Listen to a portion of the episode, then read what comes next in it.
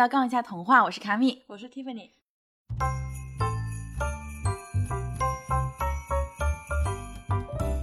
那上一期我们留了个问题啊，就是为什么当代都市人好像变得就只有工作没有生活了？为什么会变成那样？嗯，你觉得自己算是有生活的人吗？你觉得呢？我觉得还挺好的，毕竟家里还是比较怎么说呢，富裕的吧，也不需要自己做家务啊、做饭什么的，挺好的。你呢？那很多人会觉得自己做饭也是生活的，就是也是有生活的表现。但对，看每个人定义不一样。对，但是回到家，如果你累得半死的时候，发现还没饭吃的，对对对，这就是成为了家务，嗯、对，就不是生活。嗯，我是那种必须要保留私人生活的那一种。就如果说有一份工作在可预见的未来里边都将入侵我生活里面太多时间，那我会考虑换工作。所以你是把生活和工作完全分开的那种人？对。但也有很多人工作跟生活是重合的，嗯，比方说文化艺术和娱乐行业，就还有一些自己创业的，就是还是和工作性质有关系。嗯嗯，那为什么你觉得这个是当代都市人才会有的一个现象呢？其实，在几个月以前，我还没有意识到说缺乏生活它是个都市病，嗯，就直到我和朋友去了一趟江西上饶，那是一个很小的城市嘛，交通很不方便。那我们当时要从望仙谷去三清山，就完全没有公共交通，我用打车软件都没有人接单的那一种。美。对，当时终于找到一个山脚镇子里面的一个小哥哥开车来接我们。哦，一路上我就跟他聊天嘛，嗯、他就说他自己刚才就在接到我电话的那一刻之前，他原本是要跟朋友一起去河边钓鱼的，就突然接到我电话，他鞋都没换就来了，所以等一下他要路过家门口的时候要停下去换鞋。换什么鞋？拖鞋吗？就他本来是穿着拖鞋的，哦、但他因为开车，他要换一双正常鞋。对、嗯、对，就他在他们镇上就开了家小店，嗯、家就住在店铺上面。三清山游客多的时候，他就会跑出来接单，嗯、因为开车还就转转的。对对对，就从王仙谷到三清山要开一个多小时，车费还挺高的。嗯，然后他就问了我很多关于上海的生活是什么样的。他说自己也很想去大城市见识见识，嗯、但是又觉得大城市的生活太累了。嗯，其实我们从小长在上海，就外省人说的所谓的都市繁华，其实在我们眼里就是从小到大的一个日常生活。嗯，习惯了嘛。对这一点应该也很有体会。对啊，我也是出去玩了，到了很多有山有水的地方，然后通过对比才知道，我们的那算是大城市。对对对。当我和这个上饶小哥在车上聊了一个多小时以后，我才意识到，原来他们这个群体的工作跟生活在时间和空间上是可以交叉的。就他楼上就是生活，楼下是工作，或者说还有一些务农的家庭，他出了前院，他就是农田，就是他工作的地方。后院他就可以做一些简单的食物加工之类的，他们基本是没有通勤和上班的概念，生活和工作几乎是互相融合在一起的。嗯，其实几千年来，我们的祖先他就是这么过来的。古时候日常会有通勤概念的人，可能在以前就只有京城里边要去紫禁城里边办公那些官员，对不对啊？甚至是相对阶位低一点的官员，你去看以前那些衙署，它的布局。它前面是办公区，就可能会有大堂，会有二堂，嗯、后院它就是行政官员的一个生活区，嗯，旁边就会是牢房。所以你去看很多的府衙、县衙，嗯、它的牢房和这个地区首长的居住区，它就是在同一个院子里。嗯，差不多，差不多。对，嗯、几乎可以说，在现代性被工业化催生出来之前，除了公务员。其实几乎没有什么人会存在说我只有工作而没有生活的情况。哎、他们的工作里边有生活，生活里边有工作。为什么呢？以前的社会分工并不像我们现在那么细。在前现代社会，一个手艺人几乎就是能顶一个团队用，这是很常见的事情。嗯，在启蒙时代以后，世界就开始变得不一样了。嗯，你指的启蒙时代是？我们所说的经典的民间童话被记录并广为传播的十八世纪前后，在欧洲历史上就被称为启蒙时代。嗯，那当然每个国家的那个启蒙，它还是有一些时间上的先后差异。嗯、那启蒙时代的特征就是社会开始崇尚理性，认为人的理性可以解决世界上的所有问题。虽然我们用当代的眼光来看，启蒙时代对于理性至上的论调是有它的局限性的，嗯但在当时是具有人类思潮的里程碑式的意义的。嗯在理性主义之前，整个西方社会是被宗教统治的，但是在理性启蒙之后，科学开始崛起。面对科学研究的成果，人们就意识到了人我们自身的力量。人们开始意识到人自身通过思考、通过理性能获取的力量，并且开始质疑上帝和宗教体系，他质疑君权神授，从而推动了法国大革命和美国的独立战争。那西方社会就开始迎来一场世俗化的改革。所谓社会的世俗化，他说的就是相对于以前被宗教所统治的那个世界而言，资产阶级开始崛起，然后形成了一个市民社会，也就是世俗社会，嗯，而不是宗教社会。再通过资产阶级革命创立了新的社会体系。那我们现在习以为常的自由、平等和民主为核心的政治秩序和世界体系，就是从启蒙开始的，可以说是启蒙创造了现代性。嗯那现代性给我们带来了很多东西，其中很重要的一点就是物质生活的飞速改善。那人类在现代性以后所创造的物质财富，几乎等同于整个人类历史进程的总和。那这个飞跃是怎么来的呢？嗯首先是生产力的聚集，工业化聚集的结果就是大都市的诞生。那工人们进入流水线作业，每个人都专注于流水线上面的一件事情，用分工实现效率的最大化。嗯，这就是前现代时期和现代时期，也就是启蒙之后嗯，在劳动生产上面最大的一个差异就是分工变得越来越细，越来越细。嗯以前的分工就可能是我负责做衣服，嗯你负责养猪，哈，另外一个人负责种田，这样子一个差距。嗯但是进入到现代性以后，为了实现效率的最大化，做一件衣服，设计师、打版师、裁剪师、缝纫师，甚至钉扣子、嗯贴牌、包装，它都是不同的工种。嗯它工种分非常细，嗯，那这些不同的工种就构成了一条完整的流水生产线，做高效的批量生产。嗯，就算后来一些工序它实现了自动化和信息化，但流水线的本质没有变，嗯它依旧是细致的分工和协作。嗯那这导致的结果是什么呢？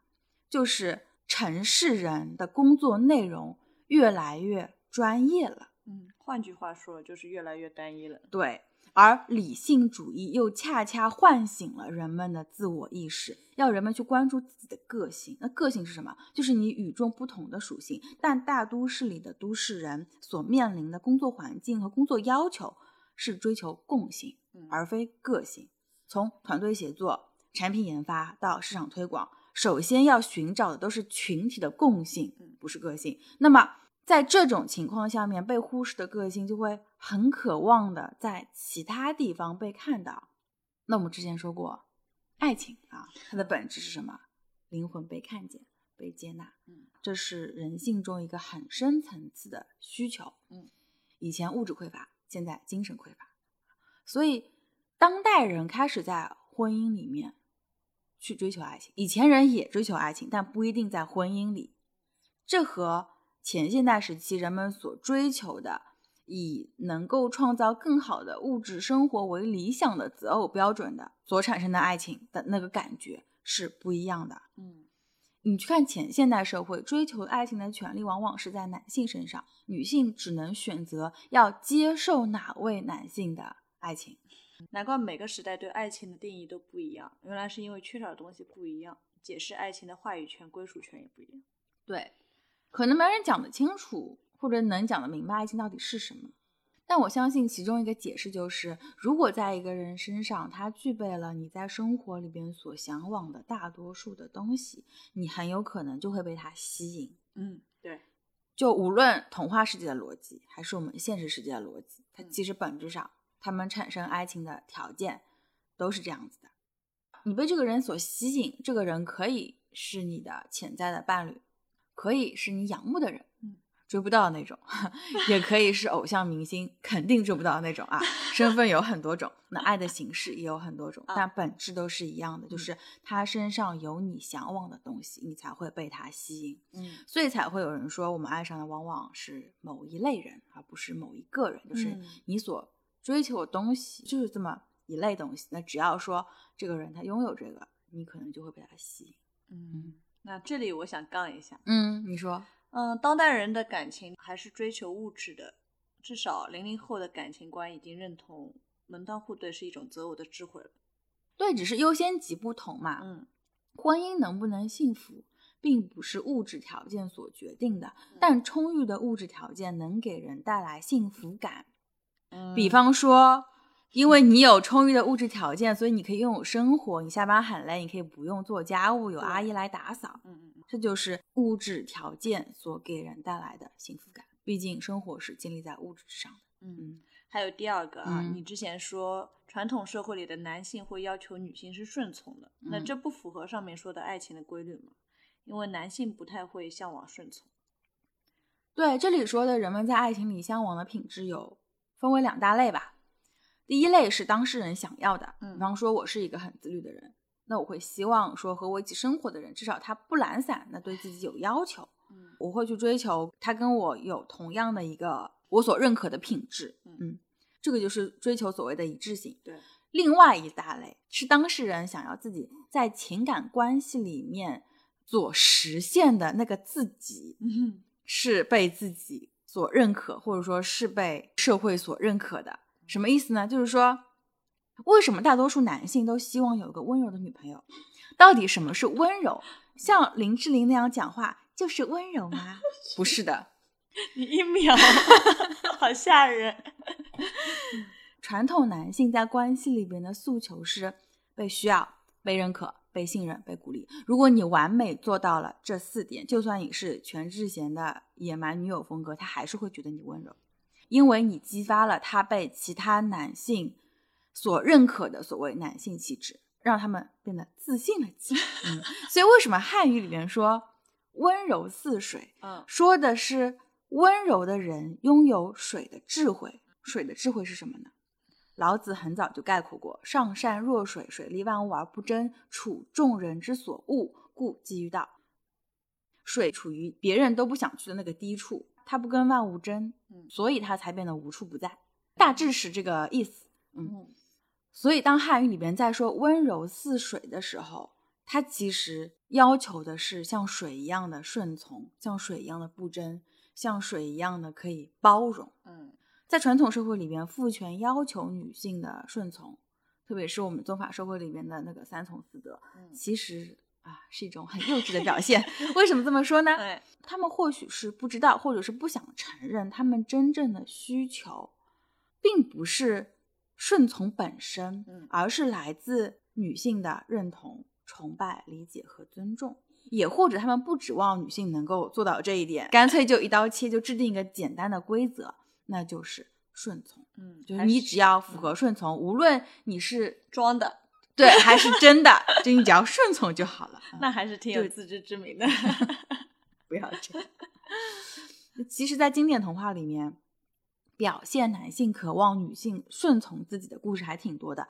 最典型的就是睡美人。嗯，就你还记得我有说过，传闻最早的意大利五日谈版本的那个睡美人，她是在完全无法反抗的情况下面被强暴怀孕的，生下了孩子以后再去找那个王子。嗯，嗯这个版本实在是太容易引起别人的不适感了。嗯，虽然这个睡美人的版本是最早成文的童话版本，但其实它还有个更古老的原型，而在那个原型里面，王子和公主双方是自愿的爱的结合，所以嗯，嗯 我们这个可以以后再讲 啊，啊。我们说另外一个故事，嗯经典童话里边另外一个关于要求女性顺从的典型故事，其实也很著名，就啊是画眉嘴国王。嗯这个故事在被收录到格林童话之前，其实同样来自于五日谈。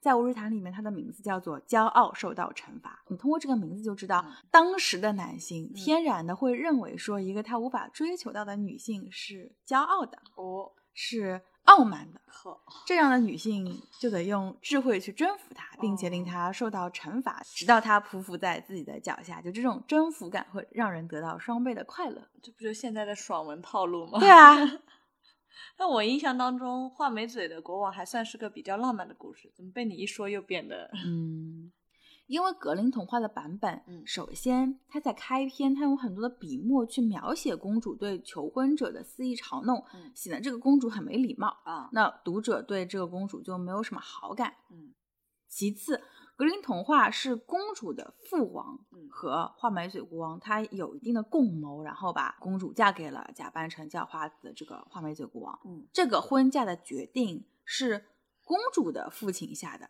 就不是画眉嘴国王的锅，对不对？他是一个 被动接受者啊 啊。啊好，最后也是最重要的一点，嗯画眉嘴国王在揭晓自己身份的时候，他说自己这么做是为了帮助公主克服骄傲，所以他就完全成了一个用心良苦的形象。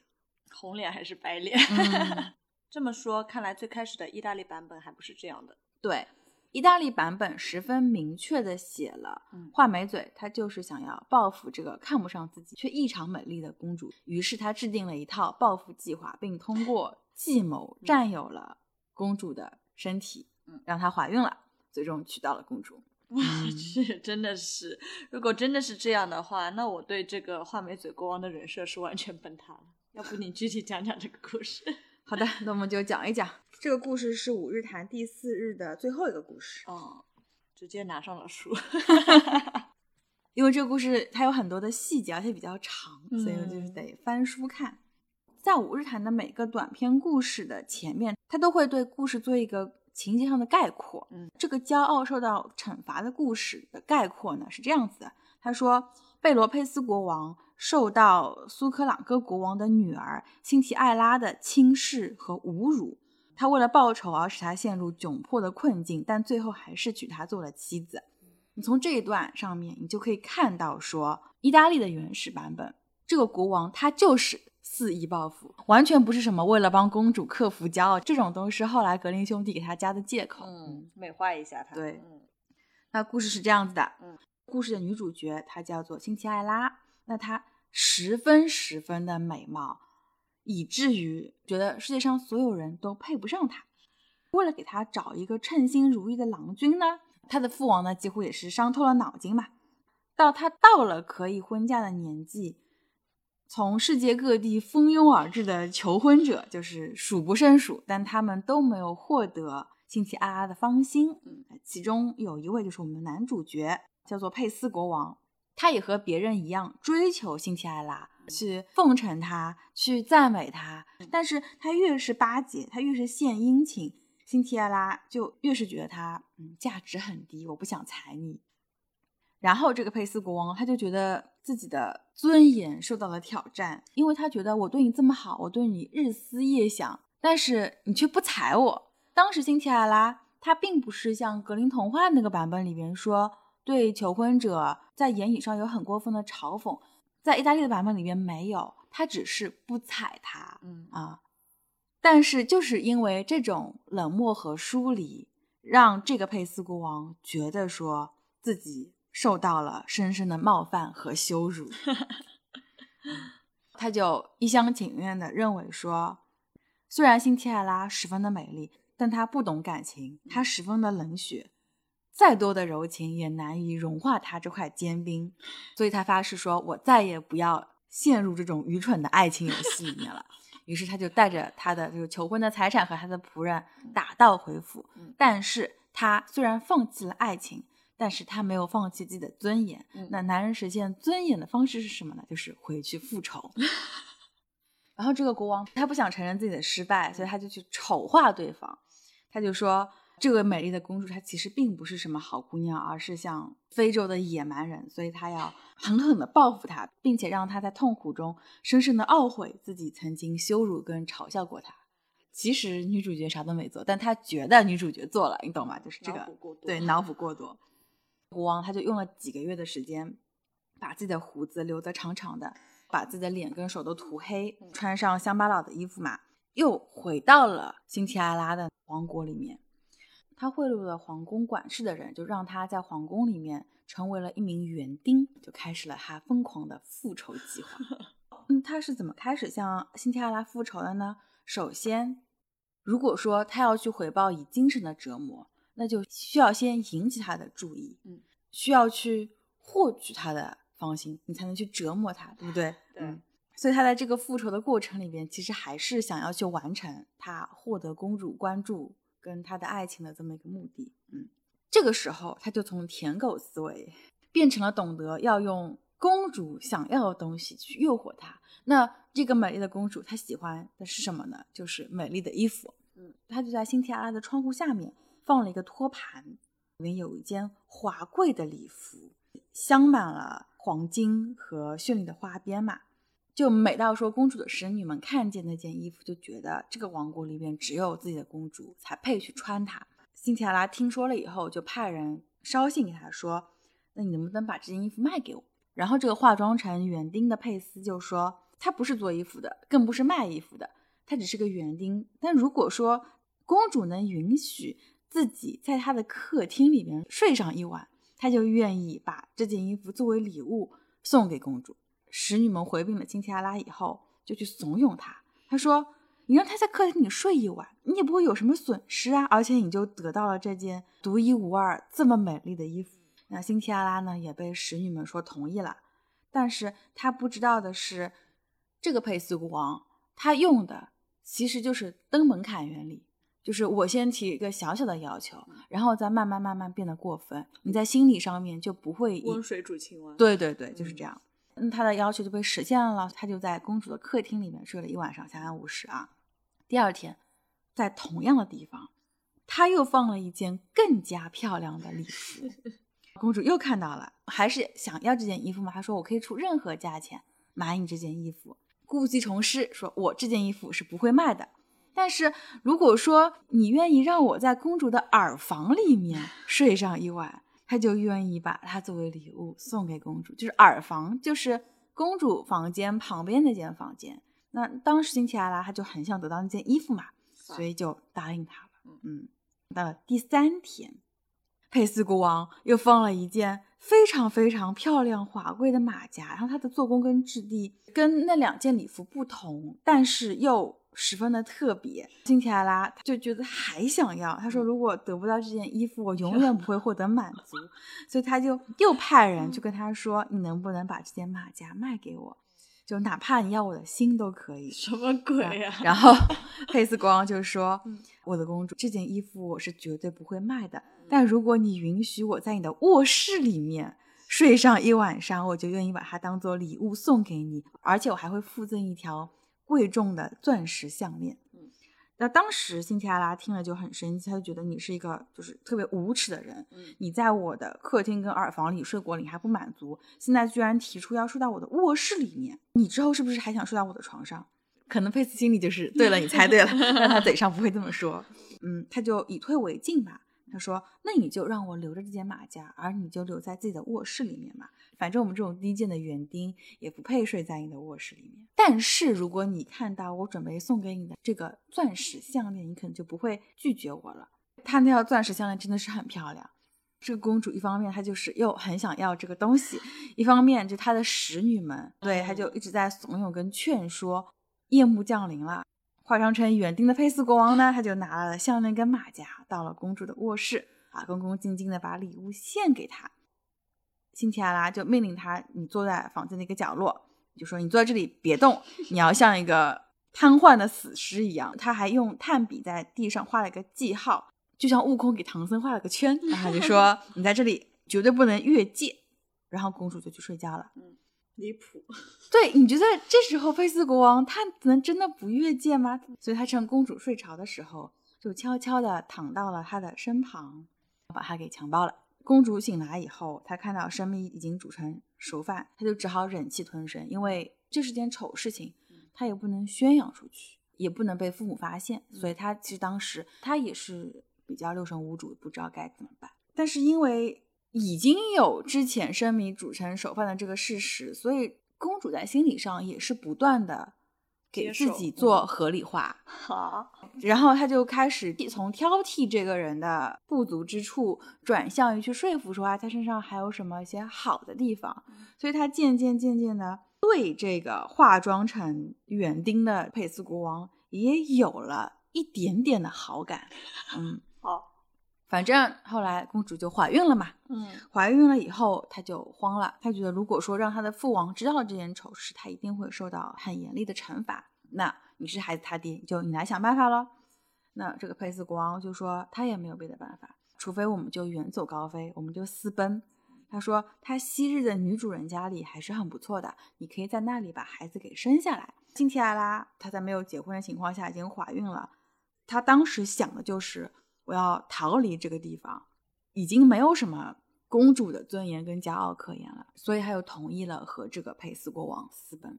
然后呢，这个国王就把辛提亚拉带回到了自己的王宫里面，他也跟自己的母后说明了这件事情的前因后果，但是要求说你要陪我演戏，你要佯装不知道，因为我要尽情的开始报复辛提亚拉过去对他的侮辱。嗯他就把辛提亚拉安置在宫廷里边的一间小马房里边，嗯就是马厩里面，嗯就是让他在这里过着一个很凄惨的一个生活，整天也要为柴米油盐去操心，因为他在辛提亚拉面前的身份就是园丁，嗯就是一个下人，所以说你要跟我过下人的日子。我们在格林童话的画眉嘴国王的版本里面，让公主过苦日子已经是很折磨公主的了。嗯但是在这里，在他的原版故事里面，这个佩斯国王只是刚刚开始了对公主的报复，嗯他后面还有更加非常 PUA 鼻祖的操作。啊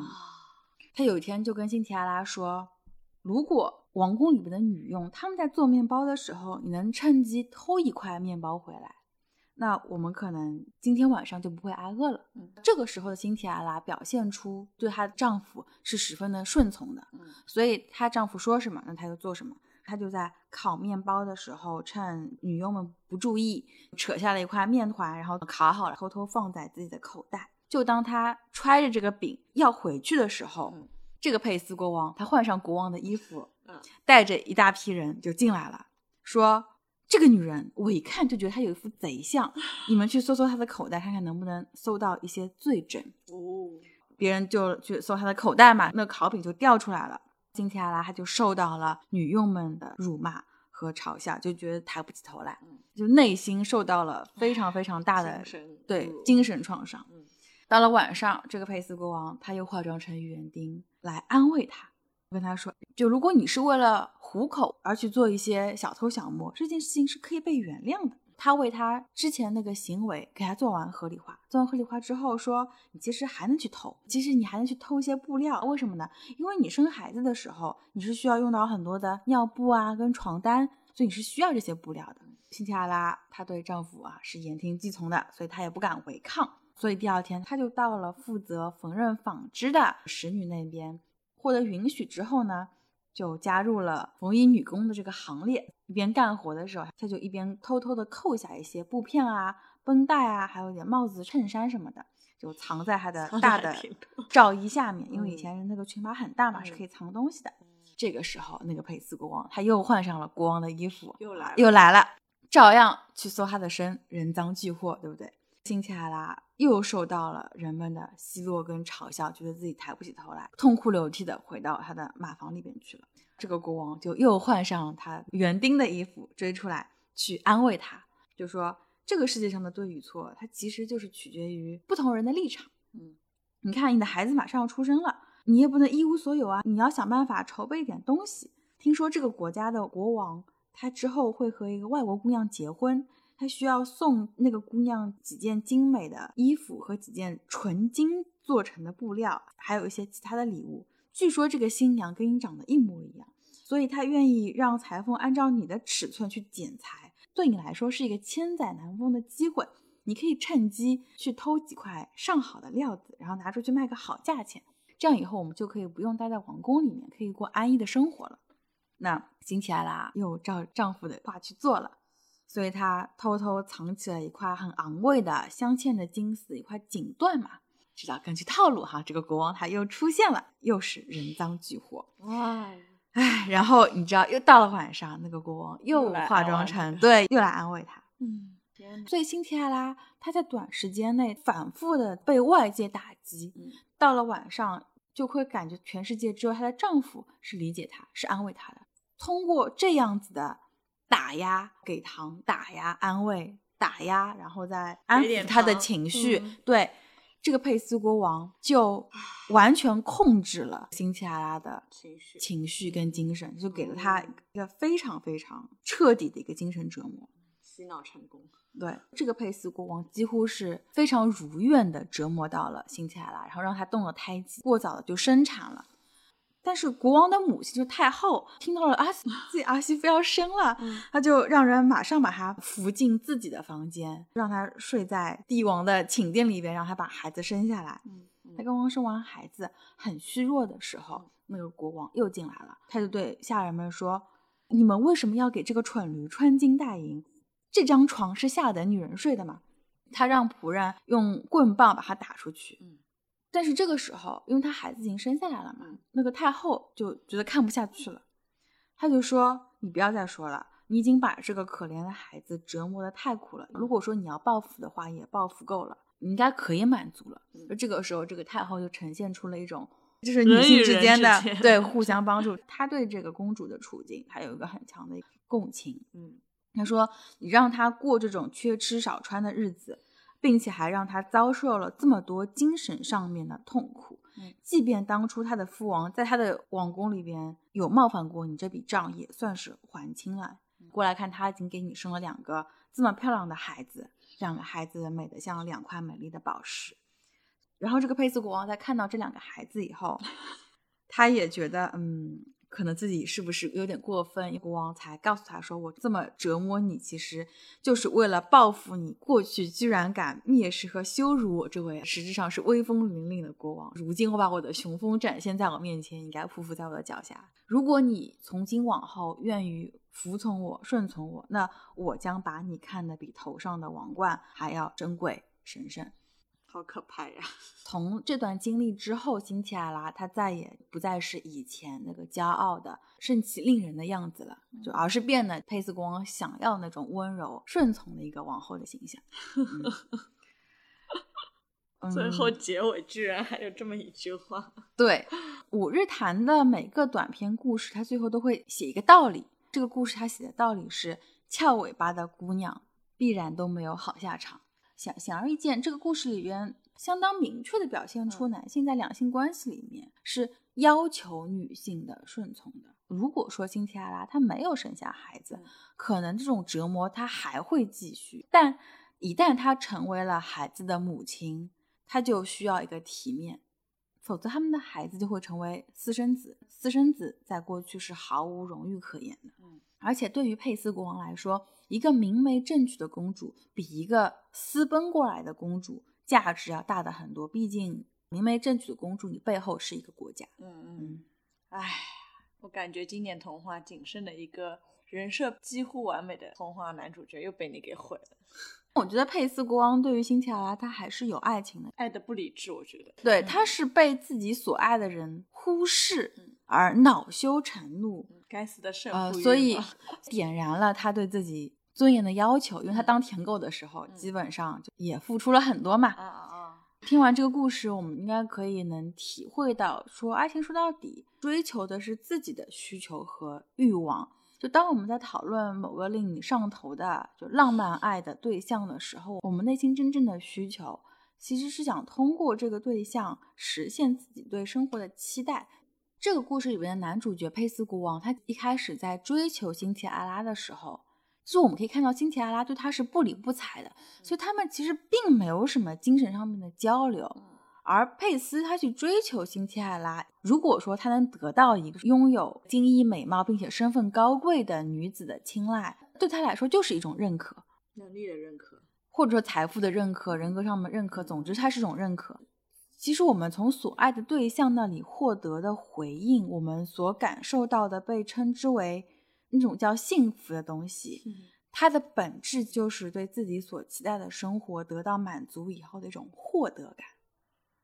为什么说穷人他会向往一个富足的生活，让他会觉得幸福？这也是一种对所期待的生活得到满足之后的一个获得感。什么东西能让你得到这种获得感，就来自于追求什么，你缺乏什么。嗯嗯，虽然不是很明白，但是感觉又很有道理的感觉。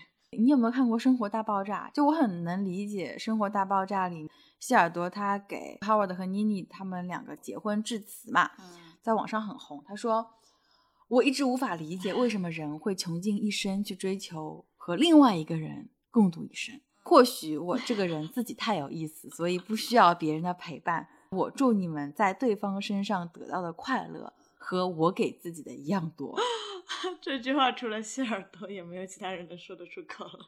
对，但我十分十分的认同，因为一个精神世界非常丰富的人，是不需要别人为他带来快乐的。这种人很善于独处，他们一个人的世界也能很快乐。对，那为什么谢耳朵最后还是结婚了呢？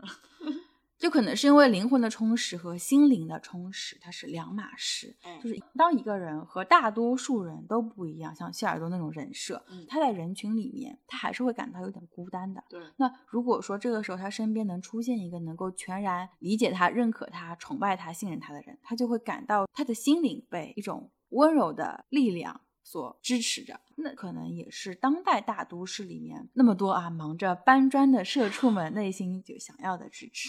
就所以我觉得这也可能是当代爱情最核心的一个部分。嗯，那你觉得你能遇到这样的人吗？那我觉得这个问题超纲了。就算遇到了，也可能也不能好好经营吧。毕竟社畜都那么忙。嗯，那我们这期算是说完了？没有啊，我们还要升华一下。哦，我们刚才讲了《五日谈》里面这个画眉嘴光的一个原始的版本啊，骄傲受到惩罚。但如果说我们把这个故事的主角替换一下，嗯，我们把公主替换成人类，把国王替换成神，你会发现它的核心价值是人类社会里面一个更加具有普遍性的东西。嗯，怎么说呢？你还记得普罗米修斯的故事吗？嗯，当初他为了人类盗取了火种，最后被宙斯绑在了山上这个是普罗米修斯被人广为知晓的这么一个故事。但是在盗取火种之前，他还做了另外一件事情。他还有另外一个故事，这个故事是古希腊的赫西厄德他写在神谱的叙事诗里面的。那它里边就是有一个分牛肉的故事。嗯，人类和宙斯有机会去分享一头牛，那这个分牛肉的事情就交给了普罗米修斯。那普罗米修斯他是向着人类的，嗯，所以他在分牛肉的时候呢，他把好的牛肉装了一盘，但是他用了牛的内脏。把这盘肉装饰成一盘品质不怎么好的一盘肉，嗯，然后他把切下来的牛骨上面铺满了牛油，在以前人的观念里边，沾满牛油的那一盘肉是好肉。那宙斯看到这两盘肉如此的不均的时候，他就去调侃普罗米修斯说：“哎呀，你怎么可以分配的如此不公呢？”说完之后呢，他就笑呵呵的把那盘看上去非常好的牛肉给端了，嗯。嗯，但是他端走这个牛肉之后，他会马上发现，他其实下面都只有骨头没有肉。嗯，他就知道普罗米修斯骗了自己。嗯，我们之前在讲童话的时候，我们说过，童话里边追求的一个比较终极的价值，它是公平。对。但是你会看到说，在这个普罗米修斯分牛肉的故事里面，首先宙斯他作为主神，他十分明确的知道普罗米修斯他没有遵循公平。嗯。但是他也没有遵循公平，反而是在明知不公平的情况下面，去选择看上去对自己有利的这么一份肉。而普罗米修斯他也十分知道宙斯的秉性，他也在为人类这个族群尽可能的争取利益。双方同时知道需要遵循公平原则的前提下，没有人或者没有神真正的去遵循公平。那后来发生了什么呢？后来就因为这件分牛肉的事情，所以当人间向宙斯请求永远不灭的火种的时候，宙斯就不愿意把这个火种给人类。嗯，宙斯为什么会记仇呢？是因为他觉得自己受到了不公吗？我觉得不是啊，他一开始实际上是知道两盘牛肉是不一样的，然后他觉得自己作为神理应该受到比较好的供奉，所以就拿了那份好的牛肉。对，但为什么神会认为自己理应受到优待呢？嗯，因为神自认地位比较高贵啊，天地万物都是他们创造的嘛。但他们创造天地万物的目的，并不是为了人类，而是在创造了天地万物之后，人类恰好能用得上。哎，那神话里的人类不都是神创造的吗？对啊，是神创造的，但不是宙斯创造的，而是普罗米修斯创造的。嗯，所以普罗米修斯他才会义无反顾地站在人的这一边。其实这件事情，我们换句话说，嗯就是宙斯所代表的神拥有比普罗米修斯所代表的人更大的、更强大的力量。所以在分牛肉这件事情上面，当时并没有去追求公平的宙斯，他自己吃了暗亏，所以不愿意把永恒的火种送到人间嘛。但宙斯他终究是神，虽然他小气啊，有时候会想占点便宜，但他也并没有因此就惩罚普罗米修斯和人类。嗯最后，他把普罗米修斯处以极刑，并通过潘多拉把纷争和灾难散播到人间的原因，嗯是因为普罗米修斯他私自盗取了火种。嗯盗取火种这件事情，它是意味着弱者打破了强者所制定的秩序和规则。我们刚才说了，宙斯所代表的神的这一方是相对强大的，而普罗米修斯代表的人类这一方是相对弱小的。如果说这个世界它信奉力量即正义的话，那这个信仰所依据的是强者制定了这个世界的秩序。那我们现在都能理解说，一个再坏的但是有秩序的世界也好过一个全然无序的社会。嗯如果说有什么东西是能够凌驾于公平之上的，那就是秩序。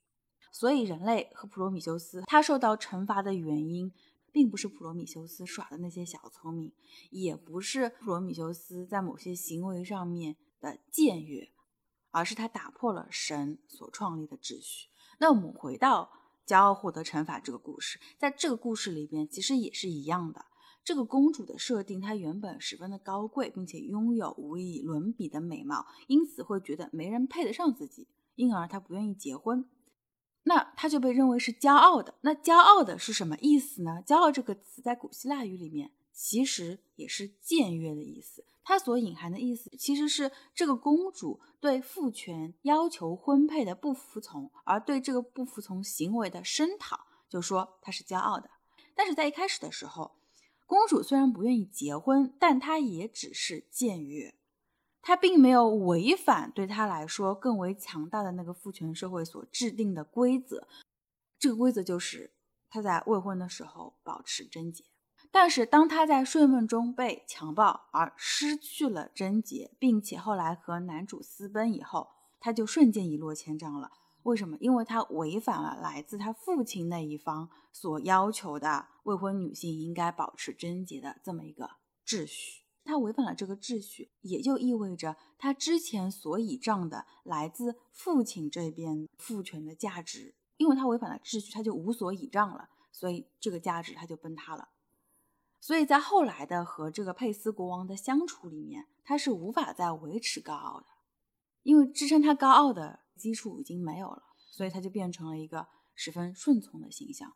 那这个磨难里面的顺从所表现出的就是她作为女性选择去顺从由她丈夫所代表的权力秩序。哦，所以如果我们跳脱出两性的关系，骄傲获得惩罚的这个故事，实际上是一个对秩序的维护。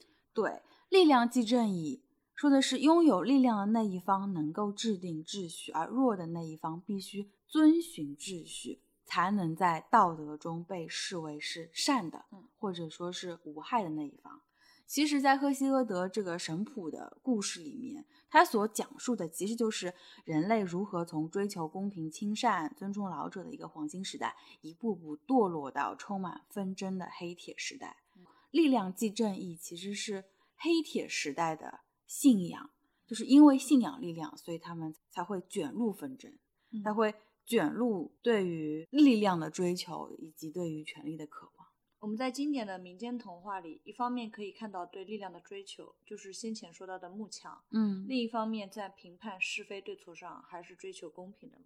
如果说力量即正义，这是一个高效的策略啊，那问题来了，为什么人类一方面追求力量，但另外一方面他们有依旧追求公平？嗯甚至发展到今天的社会，我们会要求说，一个有道德的人，他不能恃强凌弱。对，那到底什么是公平？那关于这个话题，我们就下期再说。好，杠一下童话，我是卡米，我是 Tiffany。我们在下期。